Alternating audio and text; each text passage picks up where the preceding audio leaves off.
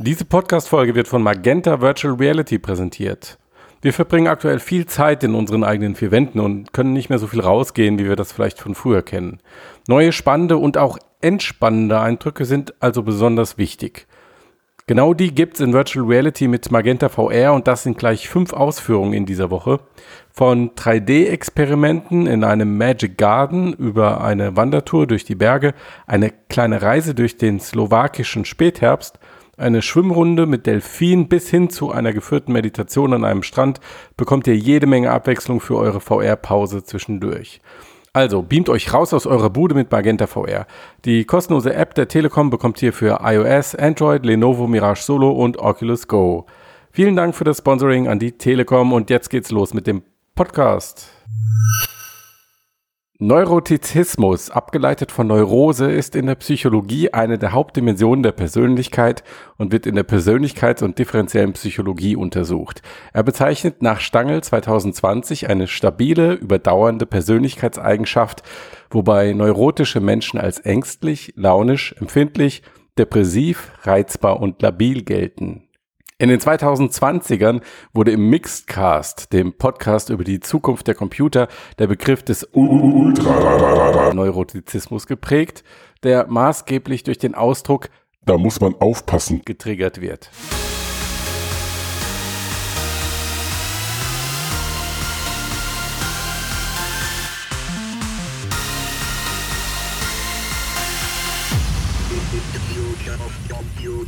Moin moin, Servus, Grützi und Hallo miteinander. Herzlich willkommen beim Mixcast Folge 222. Ist das nicht grandios?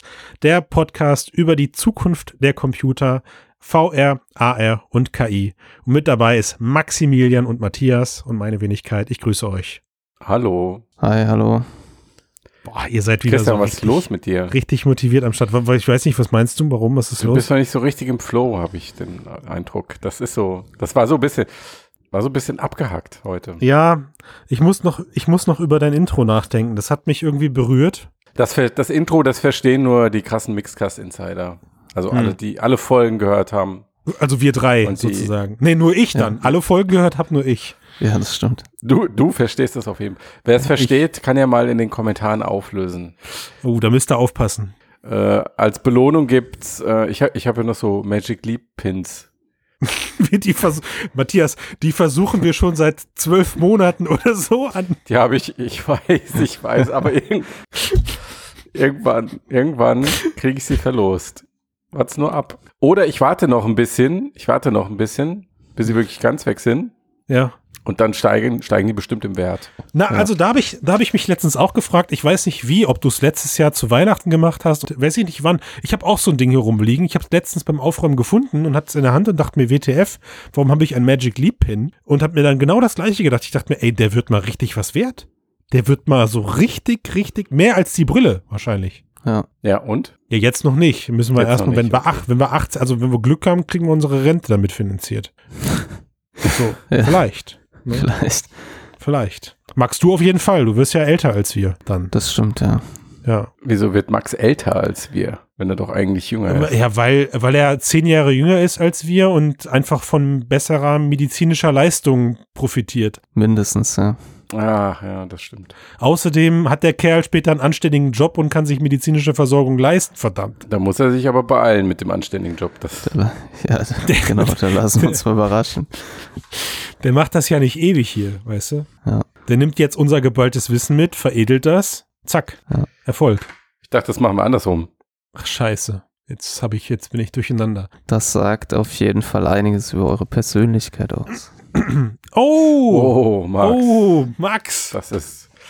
Also, Max hat Hunger. Ähm, er möchte gerne schnell mit dem ersten Thema anfangen. Aber dann, aber dann tun wir, tun wir ihm doch den Gefallen. Wir erinnern uns, wir, wir erinnern uns an die Mixedcast Folge 219, Als wäre es gestern gewesen, aber war ja wirklich fast gestern 219. als wäre es gestern gewesen, ja. Du meinst die Folge, wo wir über Facebooks Datenalgorithmen gesprochen haben, die anhand der Ja. VR-Bewegungen Rückschlüsse auf, den, auf das persönliche Wohlbefinden ziehen können? Nicht Rückschlüsse auf das persönliche Wohlbefinden. Du warst, Christian, ich finde es wunderbar, dass du dabei warst und dir mit darüber gesprochen Und hast, wie sich das jeden. Cast anhört.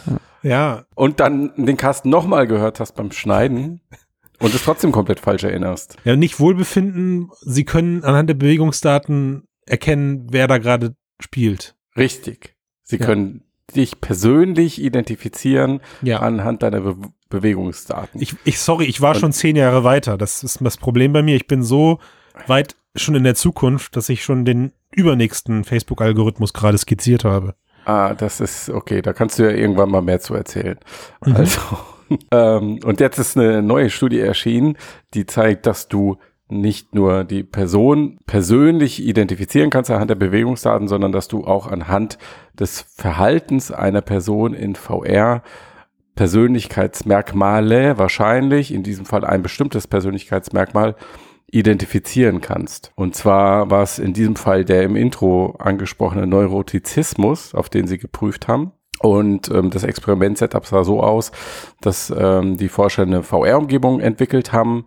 Das war so eine Brücke aus Eisklötzen. Ähm, und dann haben sie in VR die Probanden über diese Eisklotzbrücke laufen lassen. Eisklotzbrücke ist ein wirklich schönes Wort. Ist schönes Wort. Ist ey, großartig. Eisklotzbrücke, Eisklotzbrücke, Eisklotzbrücke. Jetzt übertreib's nicht. Du nutzt es Ja. nicht ab. Ich habe es Nee. gerade erst gelernt. Ja. genau. Und während die, äh, was sie gemacht haben, sie haben den Leuten, also sie hatten normales VR-Setup, Brille und Handcontroller, aber zusätzlich hatten sie an den Füßen noch Fußtracker montiert. Ähm, damit die Leute halt in VR ihr virtuelles Bein so nach vorne bewegen konnten und normal gehen konnten. Und dann sind sie über diese Eisklotzbrücke marschiert und die ist mit zunehmender Distanz gefährlicher geworden. Also dann kamen so Risse in den Eisklötzen und manche von denen, wenn man dann draufgestanden hat, die sind dann auch zerbrochen und dann sind sie runtergefallen. Das habe ich vergessen am Anfang zu erwähnen. Diese Brücke, die äh, Eisklotzbrücke, die war nicht am Boden, sondern die war 200 Meter in der Luft über so einen Gletscher. Ja, also da haben sie sich diesen Effekt, Aber nur virtuell. nee, in echt. Ja. Also die, das VR-Setup haben sie in echt 200 Da, Meter. da spielt ja, entsteht ja gerade ein Bild in den Köpfen der Leuten. Deswegen ist das, du musst ja, du redest ja gerade von zwei Welten parallel. Das ist wichtig zu erwähnen. Ja, genau. Sie haben das VR-Setup über einen echten Gletscher gebaut. Ja, gut. Ja, Das ist, so hätten wir das auch geklärt. Und dann gesagt, geh mit der VR-Brille drüber. Nein, natürlich auch virtuell. Also es war so eine Schwebebrücke und haben sich diesen Effekt zunutze gemacht, den äh, jeder von uns äh, am Anfang zwei, dreimal erlebt hat und dann nie wieder. Nämlich, dass man in VR, wenn man so irgendwo runterguckt, ähm, so ein Gefühl von Höhenangst bekommen kann. Und sich vielleicht auch nicht traut, diesen einen Schritt zu machen, weil man Sorge hat, dass man dann hinunterfällt, was ja vollkommen irrational ist, weil es ist ja nur virtuell und man müsste keine Angst davor haben. Aber der Instinkt sagt einem halt doch, dass man doch Angst hat. Kennt ihr alle, ne? Seid ihr noch da? Ja. Ein halbes Mal ist mir das, äh, habe ich das erlebt. Ein halbes Mal nur sogar, ja. Mal, also ja. Christian kriegt die besondere Tapferkeitsmedaille für VR-Widerstand. Geil. Sehr gut. Nun ja. Okay, und dann haben sie halt untersucht, wie verhalten sich die Leute, wenn sie da über die Brücke gehen und äh, wie zu erwarten war es dann so, dass sie immer vorsichtiger geworden sind, desto weiter sie gegangen sind und gemerkt haben, okay, die Brücke, die wird immer brüchiger. Und ähm, dann haben sie halt so vorgefühlt, mit einem Fuß erstmal kommen dann die Risse oder nicht. Äh, und manche haben sich dann halt auch nicht getraut, diesen Schritt zu machen. Himmel, Und- Herrgott, das waren ja so richtige VR-Neulinge. Ja, war bestimmt sehr, sehr äh, unheimlich für die. Ähm, also einfach, sie haben im Endeffekt untersucht, da gab es dann Personen, die waren halt sehr risikoscheu und ähm, Leute, die haben dieses Risiko eher auf sich genommen und haben das dann verglichen mit einem Fragebogen, den sie ähm, vor dieser Studie gemacht haben.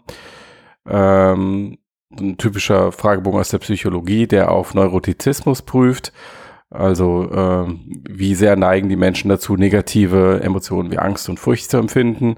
Und dann haben sie verglichen, okay, die Ergebnisse des Fragebogens mit dem Verhalten in VR haben sie übereinander gelegt und es hat übereingestimmt. Also die Leute, die, im Frage, die beim Fragebogen das Ergebnis hatten, okay, sind eher neurotisch, haben sich dann auch bei diesem Brückengang entsprechend verhalten. Was halt im Prinzip zeigt, dass so ein VR-System ähm, diese, diese Fragenbogentests ersetzen kann. Zumindest bezogen auf diese eine, dieses eine dieser großen fünf Persönlichkeitsmerkmale. Ja. Genau, Max, es wurde in dem Fall halt getestet auf Neurotizismus ähm, und dann, das ist eine von den sogenannten Big Five von der Persönlichkeitseigenschaften in der Psychologie. Die anderen sind Extraversion, Verträglichkeit, Offenheit und Gewissenhaftigkeit. Und ohne jetzt zu tief äh, ohne oder ohne ein psychologischer Forscher zu sein, glaube ich, muss man nicht allzu fantasievoll sein, um sich vorzustellen, dass man auch VR-Anwendungen entwickeln kann oder entsprechende Elemente in VR-Anwendungen integrieren kann, die auch diese anderen vier Charaktereigenschaften ähnlich eines Fragebogens oder mit einer ähnlichen Genauigkeit überprüfen können. Oder muss ich da vorsichtig sein? ja, da lacht er. Max, du, nur du kannst ihn davon befreien. Ich habe ich hab diese Absolution nicht. Die kann ich nicht erteilen. Ja, weiß ich nicht. Müssen wir mal schauen. Okay, muss ich. Dann, das ist wie nicht vorsichtig sein, also ist okay. Ja.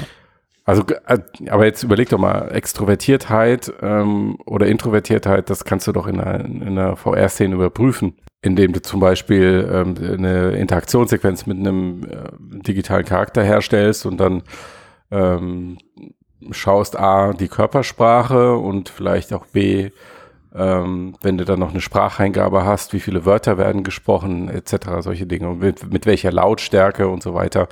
Also pff, im Endeffekt sind die Dinger wie eine Skinnerbox. Was ich daran vor allem so interessant finde, auch an dem, was du gerade skizziert hast, ist, mich würde sogar eher interessieren, inwieweit kann ich das besser oder sicherer ähm, erkennen, weil ich könnte mir jetzt vorstellen, wenn man jetzt mal ein paar Jahre zurückdenkt, dann gab es mit Sicherheit auch ähnliche Studien am Bildschirm mit, ich weiß nicht, Ego-Shootern oder sowas, ja, dass man mhm. vielleicht überlegt hat, okay, wie gehen die Leute vor? Ja, gehen sie aggressiv raus oder gehen sie taktisch vor oder trauen sie sich vielleicht nicht um die Ecke zu gucken? Also sowas mit einem Controller in der Hand. Mhm. Äh, und auch da gab es mit Sicherheit schon messbare Ergebnisse, die in, in diese ähm, Richtung verwertbar waren.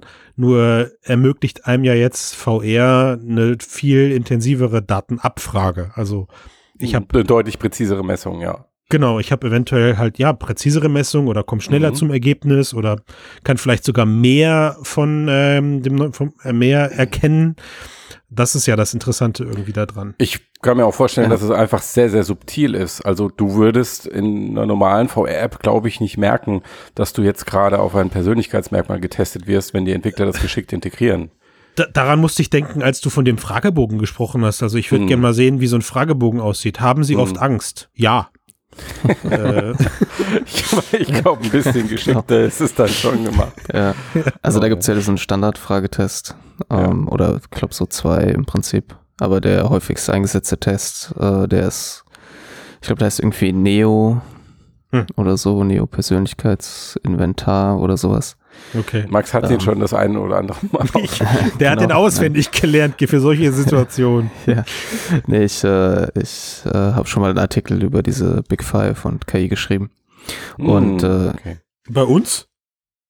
Ja, ich meine schon, ich gut, erinnere mich leider gut. nicht mehr genau, welcher Artikel das war jetzt Aha, so gut. direkt, aber Genau, das sind Fragebögen so zur Selbsteinschätzung. Ne? Ich habe gerade ja. mal heimlich nebenher gegoogelt, da stehen dann so Fragen drin wie, ich bin eher zurückhaltend, reserviert, also keine Fragen, das ist eine mhm. Einschätzung und du musst dann sagen, wie sehr du dich selbst auf dieser Skala einschätzt. Ja, und wenn die erste Frage lautet, kannst du dich, kannst du dich gut oder schlecht selbst einschätzen, dann ist ja schon der Rest des, egal, okay, interessant, hm. aber ähm, gut, genau, aber gut zu klar, wissen, dass das standardisiert ist. Vorzu also man müsste halt natürlich erstmal, so wie die es ja auch in ihrem Experiment gemacht haben, eine Korrelation herstellen zwischen den Ergebnissen des Fragebogens und der Performance sozusagen oder der Eindrücke, die man über die VR-Erfahrung sammelt.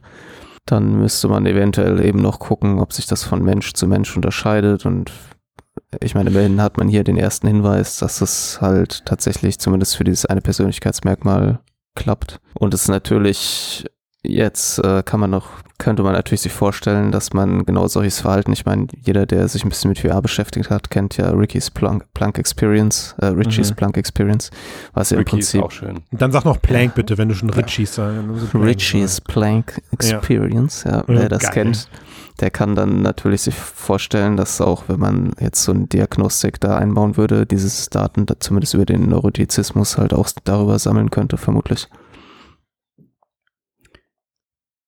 Ja, Ja, kann ich mir vorstellen. das wäre eine, so eine App, die dafür geeignet wäre. Ja, und, und jetzt stellen wir uns mal vor, der Entwickler muss das nicht mal einbauen, sondern die Brille sammelt diese Daten. Facebook meinst du? Oh ja, genau. Ach, da war ja was, ja. Es gibt noch einen ganz wichtigen Unterschied, finde ich, zwischen dem Fragebogen und der VR-Anwendung. Ähm, in dem Fragebogen, egal ob das jetzt eine Selbsteinschätzung ist oder ob du Fragen stellst, die dann ähm, in Anführungszeichen sind. entlarvend wirken sollen, subtil Mhm. sind, Hm. ähm, hast du nur eine Simulation, Hm. aber oder du hast nur eine Selbsteinschätzung, aber in VR misst du das tatsächliche Verhalten. Ist ja, Ja. das ist ja immer das Da- Spannende, wo, wo du, wie du, du hattest am Anfang das gesagt, so diese, diese un, also unfreiwilligen Daten, die man da eben preisgibt. Ja. Das ist ja, glaube ich, das ist ja, glaube ich, das, was gerade für die ganzen Datenforscher und Meinungsforscher oder äh, auch die ganzen Marktanalysen, was da gerade so interessant ist, weil es halt eben aus Versehen Daten sind, wenn man so will. Ja, da ist halt wichtig, dass äh, ne, in jedem psychologischen Experiment ist beim Experimentdesign halt ja, wird ja immer mitgedacht, dass das Proble größte Problem, was man eigentlich haben kann, ist, dass der, die Versuchspersonen wissen, worum es geht. Mhm. Ja, weil das halt häufig die Messwerte durcheinander bringt. Ähm, das kommt natürlich ein bisschen aufs Experiment an, aber so Mhm. im Schnitt ist das ein großes Problem. Mhm. Ähm, aber wie du ganz richtig sagst, Matthias, bei so einem Fragebogen ist natürlich, wenn da drin steht, zum Beispiel, also egal ob es jetzt da ist oder in einem anderen Fra Fragebogen, ob man irgendwie manchmal ähm, sich so fühlt, dass man irgendwie der schlechteste Mensch auf der Welt ist oder so, dann weiß jeder ungefähr, was die da gerade abfragen wollen.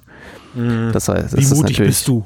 genau, es geht natürlich schon darum, dass man dann halt ehrlich ist, Mhm. ähm, die Frage ist jetzt, okay, bei diesem Experiment mit diesem über die Brücke gehen, inwieweit sind die Leute dann irgendwann in der Lage, sich Mhm. sozusagen auch da halt selber zu belügen oder zu, weil das Problem, was man da ja letzten Endes jetzt, ne, wenn man sagt, hey, das ist besser als so ein Fragebogen, Mhm. suggeriert man ja, dass die Leute beim Fragebogen nicht die Wahrheit schreiben oder sich selber täuschen.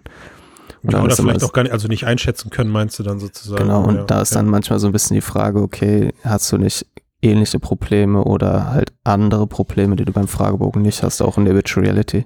Aber hat Also- ja keiner gesagt, dass es besser ist, Max. Da musst du, musst du vorsichtig sein. Ja, Hat Genau. niemand gesagt, Nein. es ist besser. ich, ja das sage ich Nur auch der nicht. Unterschied, dass du das Verhalten direkt misst. Ja, das ist, das ist das, was ich meine. Das ist die Frage, ob das, ne, ob das wirklich so ist, was das, ne, ist das, wie ist das Verhalten? Ja. Ist das Verhalten einer Person im virtuellen Raum genauso, wie sie sich im Alltag verhält? Ja, welche Rolle spielt der Gesichtscomputer, den du auf der Nase hast? Und die Umgebung halt so oft, ne? Also ich, ich glaube, vor allem spannend wäre ja auch, wenn man so einen Test eben in derselben Umgebung mehrfach durchführt. Also ich denke da gerade ähm, an, an Leute, die ich erlebt habe, die eben diese besagte, ja, Höhenangst, virtuelle Höhenangst hatten, bis ihr Gehirn dann aber eben auch verstanden hat, dass das, was da passiert, eben nicht der Realität entspricht. Und dann sind diese Leute auch in solchen Umgebungen, also ich möchte es jetzt einfach mal sagen, wie heißt es, Eisblockbrücke? Nein. Eisblockbrücke, ja. Doch, äh, ich meine, also dann sind solche Leute eben auch nach wenigen Minuten oder nach mehreren Sessions äh, total unbedarft mit dieser Situation umgegangen, weil sie irgendwann verstanden haben, da passiert nichts. Also das heißt, ich glaube auch dieser Effekt, oder was ist, ich glaube, ich bin mir ziemlich sicher, dass sich dieser Effekt in dieser selben Umgebung durch VR auch einfach abnutzt ähm, und ich dann eben da auch keine Vergleichstests machen kann. Hm. Ne? Ja, tut er, tut er mit Sicherheit, wird er sich abnutzen.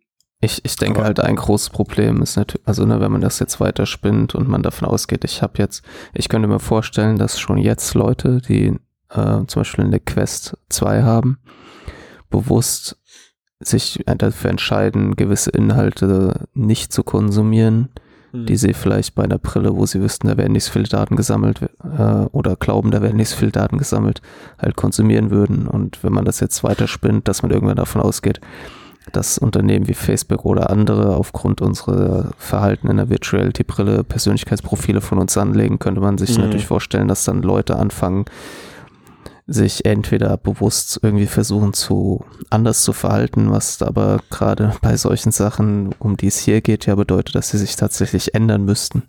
Das wäre ziemlich dystopisch. Aber ich glaube, ähm, was du beschreibst, ähm, würde ja dazu führen, dass man die VR-Anwendung eigentlich gar nicht mehr richtig benutzt. Ähm, und wir hatten das ja in dem Cast äh, 219, wo wir gesprochen haben, ähm, wo ja auch dieser VR-Forscher ähm, Jeremy Bailinson, der von dieser Illusion der Privatheit in VR ausgeht. Also, dass du nicht merkst, dass du einen Medienservice benutzt, Ja. weil dieses ganze Erlebnis so real und so immersiv wirkt, dass du dich einfach nur verhältst und nicht wie zum Beispiel auf der Facebook-Webseite sagst, ah, ich bin auf der Facebook-Webseite und hier werde ich von denen und denen beobachtet und hier guckt auch noch Facebook mit, also gebe ich da jetzt mal lieber kein Like, sondern dass du diesen Luxus in VR äh, das, oder dass du diese Distanz in, in VR nicht mehr ausbaust. Weil du dich, weil du dich eher verlierst oder was? Genau, ja. Weil du, weil du Illusion von Privatheit, weil du denkst, du bist hier in einem eigenen Raum, in deiner eigenen Welt und diese Verhaltensanpassung, Max, die du beschrieben hast, das halte ich für sehr, sehr unwahrscheinlich, dass das passiert. Ja, ich auch. Ja, Oder selbst wenn die Leute es versuchen würden, würden sie, glaube ich, den Spaß am Medium verlieren. auf jeden Fall. Das wäre dann so, wie wenn du sagst, ich gehe Tennis spielen, aber keine Ahnung, ich spiele nur mit links, weil ich nicht will, dass die Leute, weil ich nicht will, dass die Leute da wissen, dass ich Rechtshänder bin. Und dann wäre Tennis halt scheiße.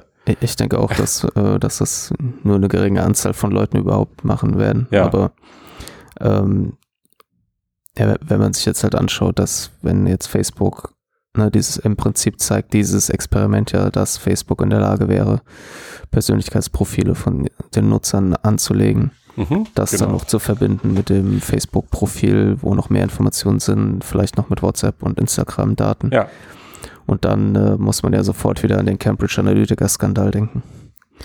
Aber jetzt muss ich direkt, also die Frage muss ich jetzt an der Stelle platzieren, weil jetzt passt sie immer mehr. Du hattest gerade gesagt, Matthias, dass man sich irgendwann unter so einer Brille dann auch verliert. Ähm, und das auch vielleicht gar nicht mehr registriert. Und den Schritt würde ich gerne in die Richtung ausbauen, dass ich halt auch, glaube ich, behaupten kann, dass Leute sich unter solchen Brillen eben auch dann anders verhalten, als wenn sie es, als wie sie es in der Realität machen würden, wenn sie irgendwann den Status akzeptieren. Also ich denke da immer wieder an die allseits beliebte Geschichte, wie Max sich in äh, Walking Dead Saints and Sinners verhält. Ja, wenn jetzt Facebook anfängt, da Rückschlüsse drauf zu ziehen, dass der Leuten irgendwelche, Ja, aber das macht's ja noch krasser. dass der Leuten irgendwelche Schraubenzieher in den wenn du- Kopf rammt. Also Aber Christian, wenn, wenn, das machst du noch krasser. hm. Also wenn du in VR Dinge zusätzlich beobachten kannst an, an den Menschen oder bei am Charakter der Menschen, die du in der Realität so gar nicht zutage fördern kannst, weil du sie in diese fiktive Szenarien bringst und vielleicht provozierst, hm. ähm, das macht's doch nur noch mächtiger. Ja, beziehungsweise man kann natürlich sagen, okay, ich würde mich vielleicht in echt nicht so verhalten. Aber die wissen ja auch, dass es nicht echt ist, sondern dass es sich zum Beispiel ein Videospiel verhält und man kann ja dann trotzdem Richtig. Rückschlüsse darauf ziehen. Man sagt, okay, unter diesen, und diesen Bedingungen würde der sich natürlich nicht so verhalten, aber hier Uh. schon und Uh. darüber können wir Rückschlüsse überhaupt seine Persönlichkeit ziehen. Also Genau. das macht quasi schon fast die Tür auf dann für diese Black Mirror Folge, ja. Der Max würde in echt Leuten keinen Schraubenzieher in den Kopf rammen, aber wenn wir ihn in ein Computerspiel, Aber wenn die Aber- aussehen wie Cartoon-Menschen, ja, dann geht's. ne? Dann würde, das heißt, wir müssen nur seinen Kopf hacken und in seine Kontaktlinsen, Ja. Iris, denk- Iris-Linsen reingehen. Okay, okay, ich verstehe. Die Leute, die dich testen, wissen ja, unter welchen Bedingungen sie dich testen und sie kennen die Defizite ihrer Tests. ja. Ja. Und das können sie ja durch andere Tests und äh, oder Daten, die sie haben, natürlich wieder entsprechend adaptieren und Boah. korrigieren. also, also der Appell an alle, da müsst ihr aufpassen. Die Leute, die, die Leute, die für Facebook, Ja, Google und so weiter arbeiten, die sind ja auch dann ausgebildet. Also Ja. die kennen sich damit ja aus und Also wenn das noch glaube- Leute sind, meinst du? ja, und ich glaube, dass ähm, vielleicht hier ein ähnlicher Effekt auftreten könnte, wenn quasi mehr Leute verstehen, dass sie, dass sich quasi in diese Gefahr begeben, dass sie halt, dass ihr ein Persönlichkeitsprofil erstellt werden, dass sie halt auch möglicherweise nicht nur über Werbung äh, für zu dazu ge gebracht werden, Produkte zu kaufen, Oder einfach, man kann es ja auch anders sehen, halt cool, genau die Produkte sehen, die sie eh kaufen würden, Mhm. ähm, sondern auch möglicherweise Ziel von politischen Kampagnen werden können. Ähm, wenn sie diese Gefahr bewusst werden, könnte man das vielleicht so ein bisschen damit vergleichen, mit dieser, diesem klassischen Überwachungsding, dass Leute, die halt wissen, dass sie konstant überwacht werden, sich auch anders verhalten. Und wenn du sozusagen dann alltäglich, wenn wir das jetzt noch weiterspinnt, abseits der Virtual Reality Brille, vielleicht irgendwann eine Augmented Reality Brille, die du jeden Tag auffasst, dass Menschen immer mehr und mehr im digitalen Raum anfangen, sich anders zu verhalten, weil sie halt unter konstanter Überwachung sind und eben gewisse Dinge nicht mehr tun, die sie sonst tun würden. Und das würde dann quasi, das wäre sozusagen der Gegenpol zu, du wirst quasi ein Persönlichkeitsprofil erstellt und damit wirst du ausgenutzt versus es wird immer noch ein Persönlichkeitsprofil von dir erstellt, aber dadurch, dass du dich konstant anders verhältst, verändert dich das sozusagen. Die Tatsache, dass du überwacht wirst und dass du weißt, dass du überwacht wirst, dadurch veränderst du, wie du dich, wie du halt lebst und möglicherweise, was du konsumierst und wie du denkst und so weiter und so fort. Hat da nicht die Zeitgeschichte eigentlich offenbart, dass das nicht so ist, also dass ich mich nicht anders verhalte, sondern dass ich einfach eher irgendwann das Ganze ignoriere. Also wie, wie oft wird Alexa mit der Stasi verglichen? Wie oft werden ähm, Handy-Tracking-Daten mit oder GPS-Tracking-Daten mit irgendwelchen ähm, Daten von früher verglichen, wo man, wo man sowas eben im militärischen Kontext genutzt hat. Also was ich sagen will ist, werft den Menschen irgendeinen Pseudonutzen vor, den diese Gerätschaften haben und äh, wenn dieser Nutzen irgendwann psychologisch so groß ist, dass er den äh, den Datenklau oder das, das, das Erstellen von Persönlichkeitsprofilen überwiegt, dann gerät sowas auch mir nichts, dir nichts in Vergessenheit und dann sind die Leute, die gerade am lautesten schreien, auch aufpassen bei VR, was da alles möglich ist, ja. äh, wieder die Minderheit. Ja, aber ich würde sagen, dass das halt eben darauf ankommt, was mit diesen Daten gemacht wird und halt Alexa mit Stasi zu vergleichen, ist halt, ne, kann, kann man halt so im Alltag machen. Naja, ich glaube, äh, wenn man so darüber spricht, aber, aber muss man vorsichtig sein, ja, wo, was dann mit diesen Daten oder Informationen gemacht wird, ist, hat ja, ja eine ganz andere Qualität. Ja. Ich, ich glaube, es hat auch deswegen eine andere Qualität, weil was mir aufgefallen ist, ist den Leuten ist es deswegen egaler, weil da Amazon dran steht und nicht Facebook. Also da, das Image spielt am Ende auch nochmal eine große Rolle und da hat Facebook einfach jetzt momentan das Nachsehen.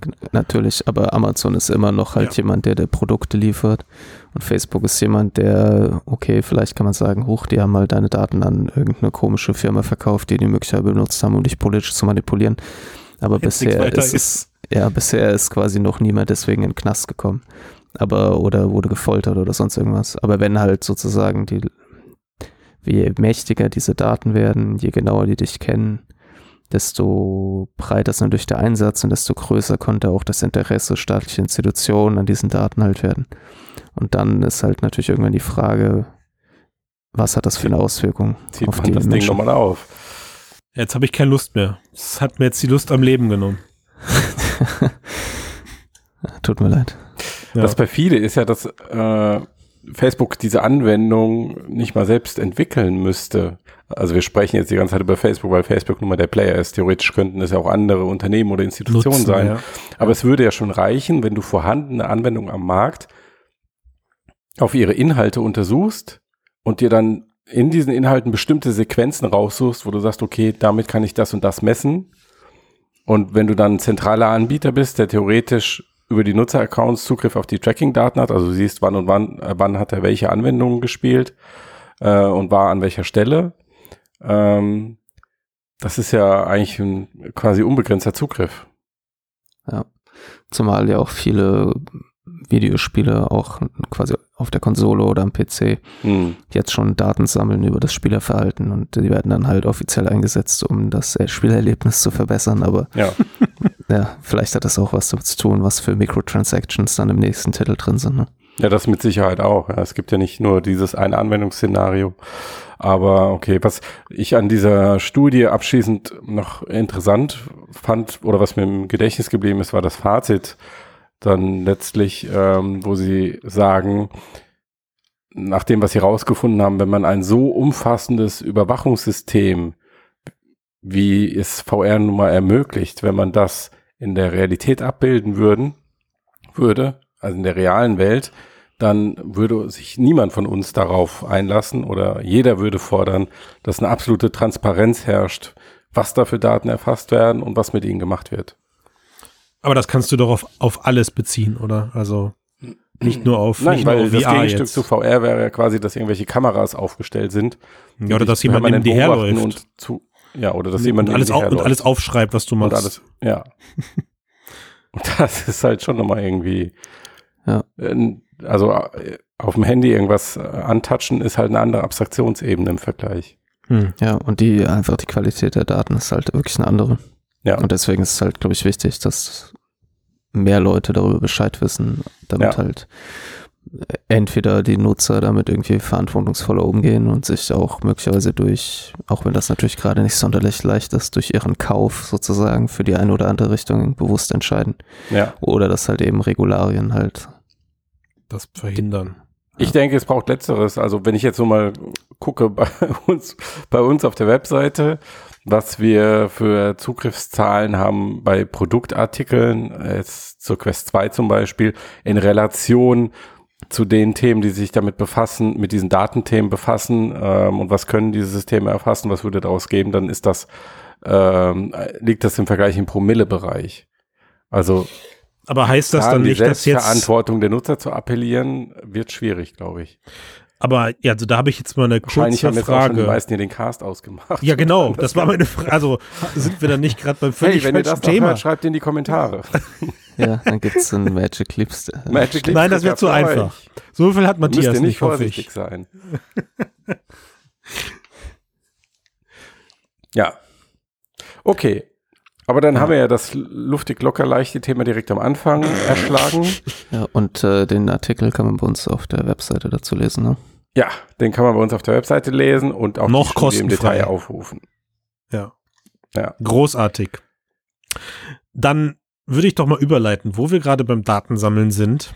Ich habe mit großer Freude einen wahrscheinlich eh nicht schlecht geklickten Artikel auf äh, mix.de gelesen, wo Facebook sein aktuelles Konzept oder seine aktuellen Forschungsergebnisse zum Thema Audio vorgestellt hat. Und Matthias und dabei, ja, ja, also mit einem recht aufwendig gedrehten Promo-Werbevideo. Ich bin mal wieder erstaunt, für was die Konzerne in dieser Größenordnung alles an Kohle haben, um solche Snippets so professionell produzieren zu lassen. Ähm, letztendlich haben sie verkündet, dass sie eben ihre kompletten Forschungsergebnisse, die sie im Bereich Audio, also aus dem Facebook Reality Lab für, ähm, für im Bereich Audio äh, erlangt haben, jetzt nutzen werden, um dort Hörgeräte oder, oder generell Produkte für hörgeschädigte Menschen zu entwickeln, Hm. um da das Hören, das, das Leben im Alltag eben deutlich zu vereinfachen. Und ich fand, Also konkret geht es ja um all, all die Raumklangthemen, weil sie jetzt gerade Genau. für VR und in 360 Grad unter äh, 360 Grad Umgebung sehr intensiv untersucht haben. Ja. Wie denn was genau klingen muss, wenn es jetzt 27 Grad rechts von dir erscheint und du gleichzeitig deinen Kopf langsam nach links drehst. Also es gab da, es gab da ziemlich coole Erklärvideos rund um die F8 äh, zum Thema Audio Beamforming und Co. Also wo diese ganzen Sachen vorgestellt wurden, dass wenn man eben in eine Bar geht und da viel Lärm ist, dass dann ähm, da das Audio weggemischt wird und wenn dann eine neue Person hinzukommt, dann wird über ideal, im Idealfall über eine AR-Brille erkannt, dass diese Person vor mir sitzt und mit mir redet und wird virtuell, obwohl sie vor mir sitzt, wird sie virtuell mit ihrer Sprache, mit ihrer ähm, naja, synthetisiert ist sie nicht, aber mit ihrer reduzierten Sprache halt dann eben auf meine Ohrhörer geschoben, damit ich auch wirklich nur diese Person höre. Und das gleiche dann mit einem Anruf und so weiter und so fort. Und letztendlich, weil Facebook gemerkt hat, okay, wir können damit jetzt schon Kohle verdienen, haben sie gesagt, wir machen was Nobles und äh, entwickeln eben Produkte für gehörgeschädigte Menschen, was prinzipiell auf jeden Fall erstmal gut ist.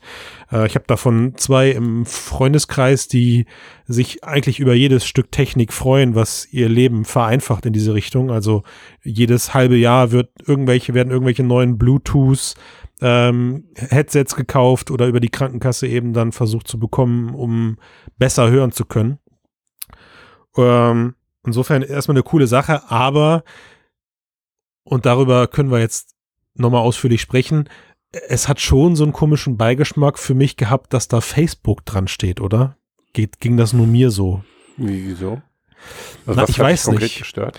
Ja, also wenn, also wenn konkret Facebook ein, ein Hörgeräteservice ankündigt, der die Gesprächsdaten durch ein neuronales Netz jagt. Und für mich jetzt gelinde gesagt noch nicht ganz klar war, ob das auf dem Gerät stattfindet, also ob da ein kleiner trainierter Chip drauf ist oder ob das Ganze vielleicht sogar äh, in die Cloud geschoben wird. Mhm. Und Facebook diese Sachen halt dann eben zwangsläufig mithören darf, mithören kann. D dann, dann war das für mich schon so ein erster Moment, wo ich dachte, ah, kacke, eigentlich ist es cool, dass diese Technologie dafür eingesetzt wird, aber wie gut wirkt das jetzt, wenn ich ein Facebook-Hörgerät in meinem Ohr habe. Also was passiert dann? Wo schließt mich das aus? Ja, wo, wo darf ich plötzlich vielleicht nicht mehr rein oder wollen die Leute dann nicht mehr mit mir reden, ja, wenn ich so ein Ding im Ohr habe? Ja. I don't know. Gut, dann wird das jetzt aber im Endeffekt wieder ein Datenthema und dann kannst du alles, was Facebook, dann, also wenn ist du auch so argumentierst, ne? musst du Facebook eigentlich sagen, okay, du musst deinen Betrieb einstellen. Einverstanden. Und ich lass uns das nicht tun.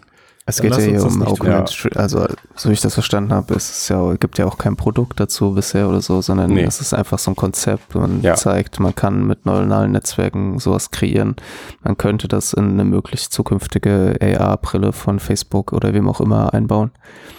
Ja, oder du könntest eine reine Hörgerätebrille sogar wahrscheinlich relativ zeitnah bauen, kann ich mir vorstellen.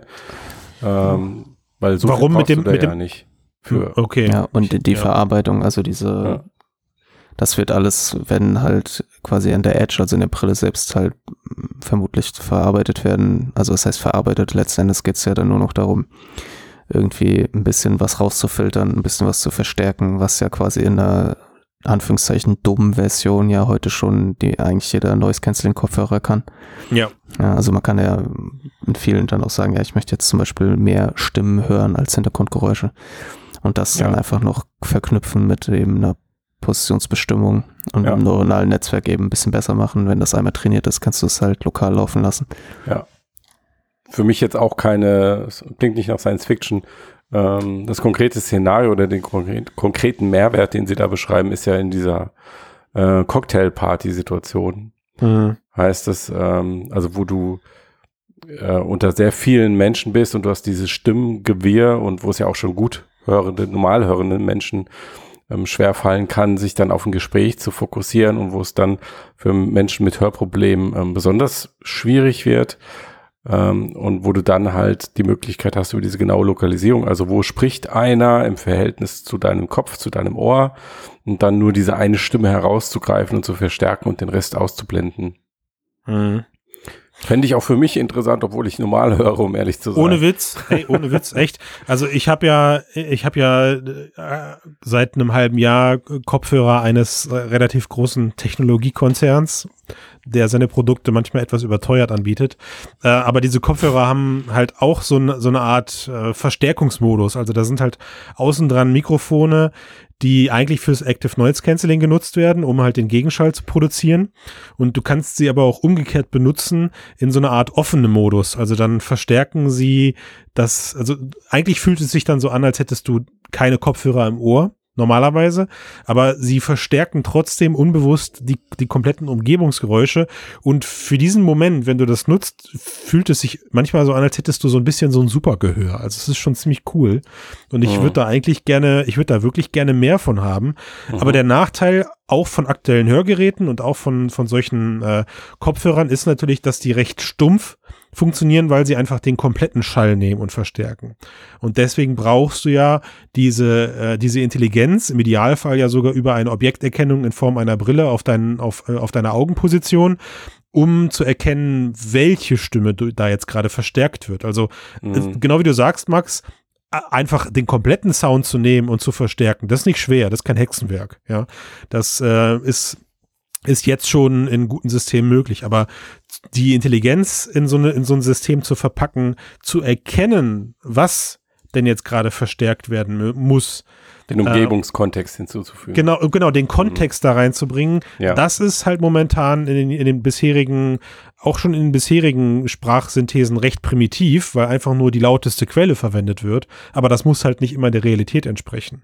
Ja, also wie oft ich das zum Beispiel in Telefonaten habe, dass wenn ich gerade nichts sage im, im, im Call oder sonst irgendwas und dann aber eben plötzlich Nebengeräusche extremst verstärkt werden, weil das System jetzt gerade gedacht hat, ich habe irgendwas gesagt ähm, das hast du halt immer noch, auch im Jahr 2020 noch. Und da sind solche optisch unterstützten Systeme äh, für mich, also sind hochspannend, auf jeden Fall. Ich finde das auch interessant, diese, vor allen Dingen, weil es ja eine, eine, es ist jetzt nicht diese AR-Anwendung, ähm, wie wir sie häufig hier im Podcast besprochen haben, also dass du dann überall was Digitales siehst und so Blade Runner-mäßig, Science Fiction und überall es ist Werbung oder sonst irgendein Kram, ähm, sondern es ist eine gezielte Verstärkung ähm, deiner vorhandenen Sinne, in dem Fall jetzt das Gehör, aber das kann man sich auch fürs Visuelle vorstellen. Ähm, und dann, äh, wenn, wenn, wenn du so ein Gerät mal bauen kannst, ähm, dass du dir irgendwie so eine Brille aufziehst und dann hast du plötzlich in Anführungszeichen Superkräfte, Mega weil, du halt weiter, sowas, weil ja. du weiter sehen kannst und dabei besser hören. Ist voll cool, glaube ich. Also ich glaube, Mhm. das ist, also das reicht allein schon als äh, als Verkaufsgrund aus, wenn du halt ja dir auf technologischem Weg diese diese Superkräfte halt aneignen kannst in dieser Form. Ne? Ähm, ich meine, Batman hat's vorgemacht. Ne, whoop whoop, der einzige Superheld ohne echte Superkräfte, nur Geld und Technologie. So einfach ist das. Ob Mark Zuckerberg dann auch irgendwann durch die Straßen, Wer weiß? Vielleicht, vielleicht Wer tut er es schon jetzt. vielleicht tut das schon. ne? Als Data, aber dann. Deswegen sieht er auch immer so erschöpft aus. Oh ja, oh Max. Weil er nachts Lüfte, arbeitet lüfte und nicht so viel. Lüfte nicht zu viel von seinem Geheimnis, sonst kriegst du heute Nacht noch Besuch. Wie er sich Da musst du aufpassen. Oder mein Facebook-Account wird gesperrt. Ja, einfach Zuckerman. so. Okay, das geht jetzt in die falsche Richtung. nee, muss ich aber drin lassen, Matthias. Tut mir leid. So, Moment, lass mich mal kurz auf Facebook.com. Wie, mein, mein Account ist gesperrt? Nein, nein, Quatsch. Also, okay, Christian, aber du hattest noch was auf dem Herzen, eine Frage, ne? Ja, ja. Die hast ja, du mir nämlich vor dem Cast schon gestellt. Ja, Und ich finde, da habe ich gesagt, lass dir uns doch lieber im Cast diskutieren. ja.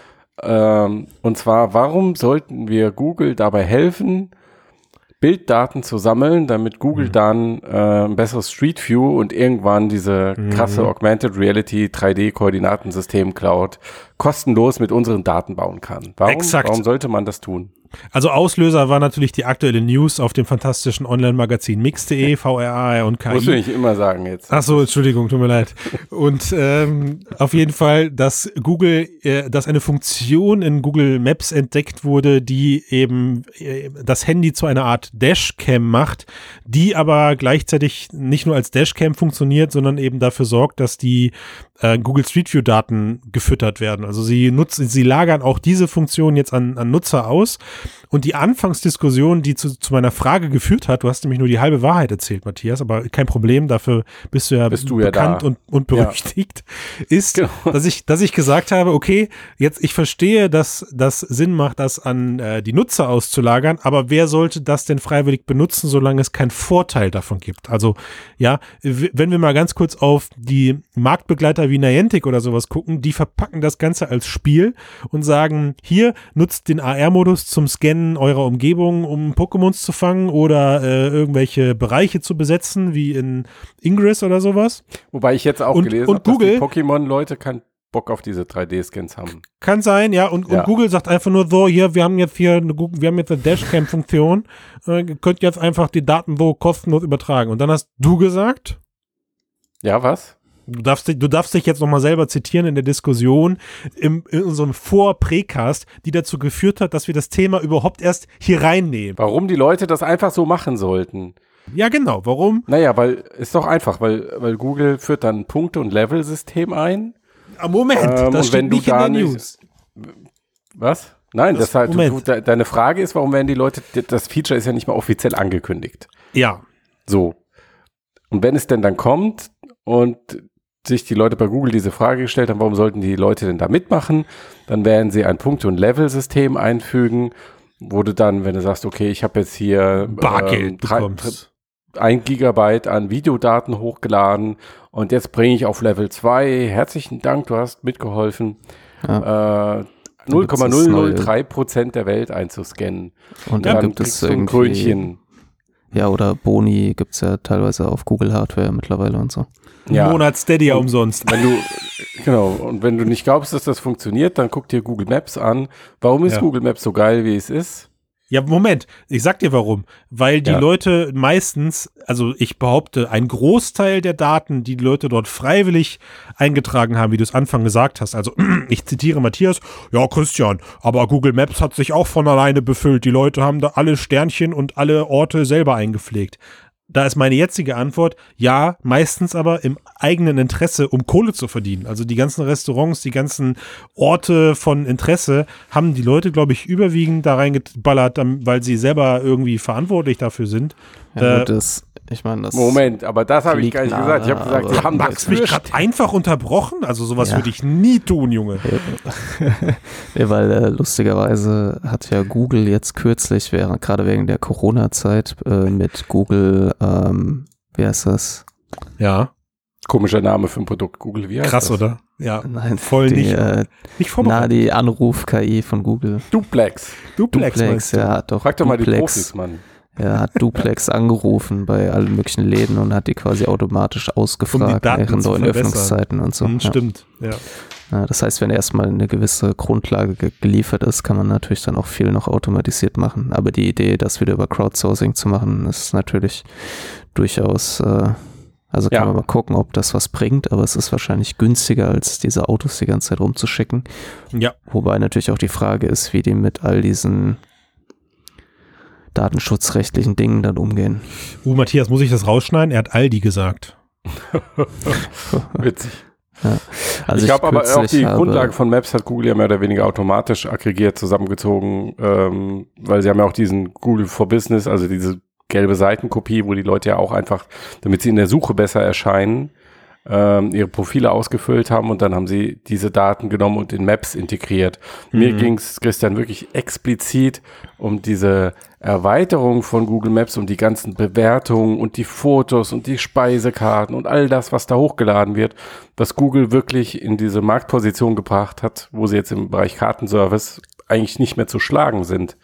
Ja, und auch, ne, ich weiß nicht, wie das so ist, ob Leute noch auf Yelp und sowas gehen. Je, doch, Yelp gibt's auch noch, aber auch Ja. diese Quellen werden ja dann zum Teil angezapft, wenn sie irgendwelche Verträge Ja. schließen oder sowas. Aber also ich verstehe, was du meinst und ich bin, äh, eigentlich bin ich ja auch bei dir, aber es wäre ja total langweilig, wenn wir keine Diskussion daraus machen würden. Ne? Also klar, Aber das sind, wird eine langweilige Diskussion. Dann, klar gibt's dann Fans von Restaurants, die dann irgendwie äh, da, ihrem Restaurant dann tolle Bewertung geben, vielleicht ein Foto mal eben der Speisekarte machen oder innen drinne irgendwas äh, fotografieren und hochladen und sagen, ich fühle mich total wohl hier. Aber mir fehlt irgendwie immer noch der Glaube an daran, dass ich mein Handy als Dashcam vorne ins Auto platziere und halt einen, einen dauerhaften Stream oder gut, ich, ich kann die Daten ja scheinbar dann auch später im WLAN hochschieben.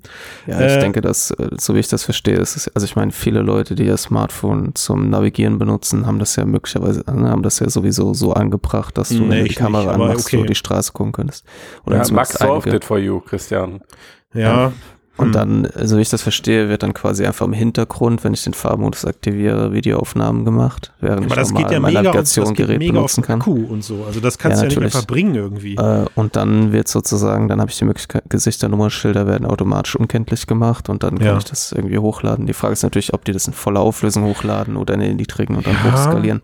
Also versteht mich nicht falsch. Die Idee von Google ist genial. Wir haben alle, wir haben, wir sind alle hier Verfechter, dass eine, eine, eine persistente AR-Cloud, die meinetwegen sogar dynamisch sich verändert, nur durch, ich klaue dir den Begriff, weil ich ihn so toll finde, durch Crowdsourcing äh, entstehen kann Hat und auch Max heute aufrecht, erfunden. auch Ja. nein, Vorher noch nie gehört. noch nie, never ever. Nee, aber ich will ihn ja nicht zweimal, egal. Auf jeden Fall, das ist, also da sind wir ja alle dabei. Ich habe ja die Diskussion deswegen angestoßen, um mit euch gemeinsam darüber nachzudenken, gen ganz genau über den Bedarf, den Google bei den Leuten weckt, um dieses Feature zu nutzen. Wenn eure Antwort jetzt beispielsweise wäre, da kommt bald eine AR-Navigation äh, fürs Handy im Auto. Ja, also die Ja. Leute müssen AR oder die Leute, die AR-Navigation ist so geil im Auto, dass ich die dann demnächst, demnächst eben so nutzen will. Klar, dann bemühe ich mich, mein Smartphone so an die Windschutzscheibe zu packen, dass es mir die Straße filmt, weil, tada, ich habe ja dann den AR-Modus, den Die ich kommt ja denke dann halt, auch. ich denke, dass die Technologie, die dahinter steckt, halt möglicherweise irgendwann in Google AR, also in Google Autos sozusagen, also ne, diese Google Mhm. Android Auto Android Geschichte, äh, äh, könnte man das einbauen. Es Integriert gibt ja, schon, gibt ja schon Autos, die so eine Art AR oder ne, so eine Hard haben, so ein äh, Ja. Display, was übergelegt Ja. wird. Äh, ich Ja. selber habe jetzt neulich das erste Mal diese smarte AR-Navigation genutzt, äh, nur Mhm. ganz kurz, weil Ganz kurz. meine, weil sozusagen, weil ich häufig das Problem habe, dass mein Kompass nicht richtig eingestellt ist. Mhm. Und dann war ich unterwegs und dann habe ich das quasi benutzt und es hat wirklich innerhalb von einer Sekunde erkannt, wo ich bin. Du warst in der Stadt. mir den Weg. Ja, ich war in, passt auf, ich war in Buxtehude und sogar in Buxtehude hat das funktioniert. Grandios. Okay, Max, das ist zu gut. Ich muss das ähm, als Podcast-Titel verwenden. Also wer sich über den Podcast-Titel dieser Folge wundert, der war, hat jetzt die Auflösung, warum er so heißt. Geil. Und, ey, und Eisbrücke musst du mit reinmachen. Eisblockbrücke. Ja. Eisblockbrücke und Buxtehude bin ich dafür. Und äh, jeder, der bis jetzt gehört hat, weiß, warum der Titel so ist. Ja, ich finde auch, also jeder, der bis jetzt nicht für den Cast bezahlt hat, sollte das tun. Das ist einfach. Das ist, das gibt's nur bei uns. Ja, also ich, wie gesagt, ich bin, ich bin gespannt und, und etwas verhalten. Es könnte natürlich wirklich sein, dass, äh, dass das, also mich würde es erschrecken, wenn ein einfaches Sternebewertungssystem ausreicht, wenn das so einfach ist, die Leute zum Produzieren einer AR-Cloud zu bewegen. Ähm, da, keine Ahnung, fresse ich live einen Besen aus Marzipan. Dann schon mal guten Appetit. Ja. Woraus sind denn die Borsten? Aus Marzipan, ist alles aus Auch, Marzipan. ja, Okay. ganz Ich hasse feingeschnittenes- Ganz Ja. feingeschnittenes Marzipan.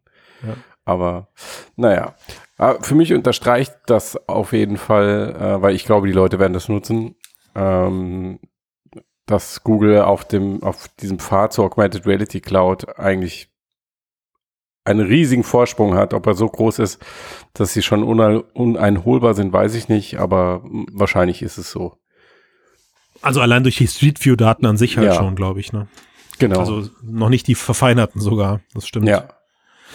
Ja, aber wenn es aber wenn's in Anführungszeichen so einfach ist, da auch ähm, weiterhin aktiv zu bleiben, dann, dann sollten sie ja eigentlich Interesse daran haben, weiterhin ihre Fahrzeuge durch die kleinen Straßen zu schicken. Also auch durch, durch, durch die Gässchen, die alle irgendwie jetzt noch nicht bis ins letzte Detail gescannt sind. Ne?